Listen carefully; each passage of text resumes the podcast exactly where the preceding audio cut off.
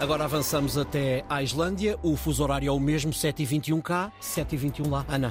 O país que voltou a acordar com o vulcão em erupção acordou novamente na última madrugada, depois de ter estado ativo no mês passado. Para já não há populações em risco, mas as autoridades mantêm-se em alerta. Em direto a partir da Islândia está Diana Brum, é investigadora na Universidade da Islândia. Passou o dia de ontem a recolher lava. Está habituada a estas situações. Diana, como é que tem acompanhado a evolução deste vulcão. Bom dia, Ana e Ricardo, obrigada pelo convite. Um, basicamente, a atividade sísmica começou por volta das 5h30 da manhã.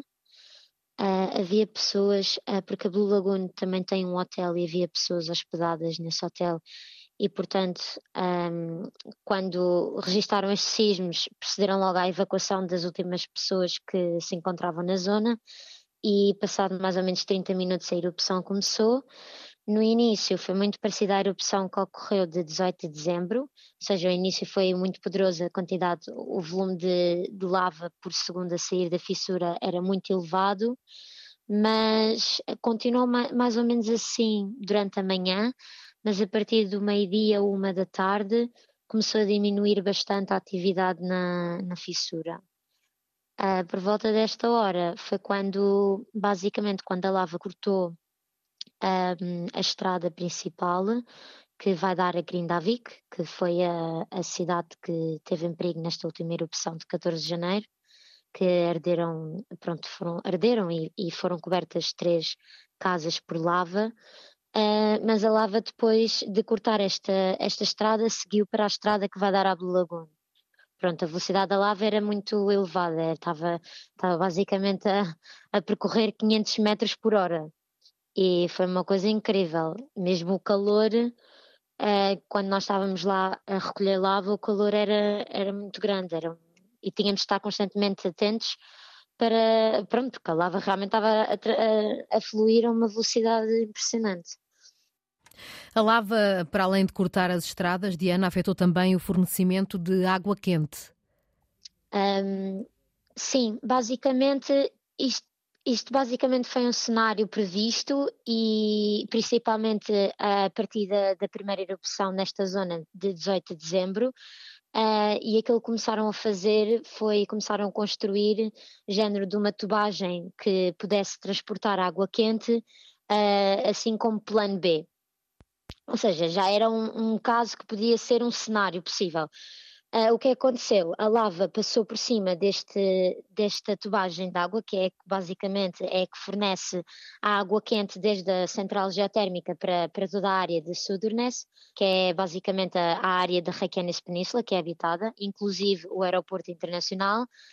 Uh, e o problema da Islândia, o problema entre, entre os dois lados, mas o problema neste caso é que o aquecimento na Islândia é muito dele é feito através da água quente que vem das centrais geotérmicas, ou seja, não é apenas por eletricidade.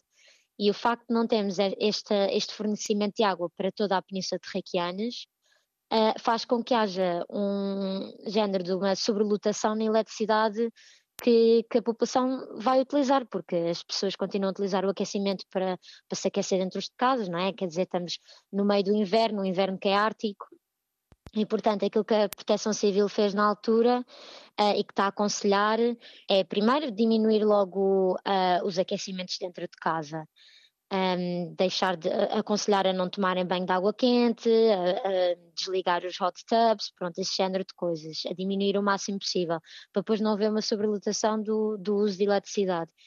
E, e, pronto, neste momento, uh, pelas últimas notícias de há minutos atrás, um, já não há pronto já não há água quente. Diana, eh, uma situação ainda mais complicada, imagino, tendo em conta as temperaturas nesta altura na Islândia. Ontem uh, esteve bastante frio, continua bastante frio. Sim, tiveram menos 16 graus de sensação térmica. Quer dizer, eh, mesmo que, que, a temperatura seja menos 9, menos 10, a Islândia é um, é um sítio muito ventoso e a sensação térmica é muito maior é um bocadinho complicado, mas espera-se que a situação esteja resolvida, porque eles vão utilizar esse, essa tubagem que tinham começado a construir e conectar com a restante, com, com a restante tubagem que, que, pronto, não foi danificada pela lava. Uh, a partir do meio-dia, pensa-se que em princípio já haverá algum fornecimento de, de água para, para a Península de Reykjanes. É geóloga, tendo em conta a sua experiência, eh, que precisões é que se podem eh, fazer? Um, é assim, a experiência em termos desta, desta erupção que está a acontecer agora, um, se olharmos para o, o, o registro das últimas duas erupções que foram na mesma área, Portanto, elas demoraram um pouco mais do que, duraram um pouco mais do que dois, três dias. Portanto, nós não expectamos que esta vá demorar muito mais. E o padrão em si desta erupção é muito semelhante às anteriores. Portanto, é muito forte no início, muita atividade, tem um pico de atividade durante as primeiras horas e depois vai normalmente decrescendo. E à medida que a atividade na, na fissura decresce, também observamos um, um decréscimo na, na deformação. Portanto, isto começámos também já a ver nesta, já estamos a observar um decréscimo na deformação. Portanto, em princípio, aquilo que, que nos dá maior possibilidade é, de facto, desta erupção não durar bastante. Em termos de erupções no futuro, muito provavelmente, um, enquanto a, a, inflação e a intrusão de magma continuar nesta região da, da Península de Reykjanes, é claro que nós, como cientistas, temos de esperar que há sempre o cenário de haver uma nova erupção e, portanto, monitorização vai continuar a ser feita. Agradeço a Diana Bruma, investigadora portuguesa na Universidade da Islândia, a acompanhar o vulcão que voltou a acordar. E são 7h27 em Lisboa, 7h27 também na Islândia, nesta cidade eh, da Islândia, onde estão a esta hora 7 graus negativos.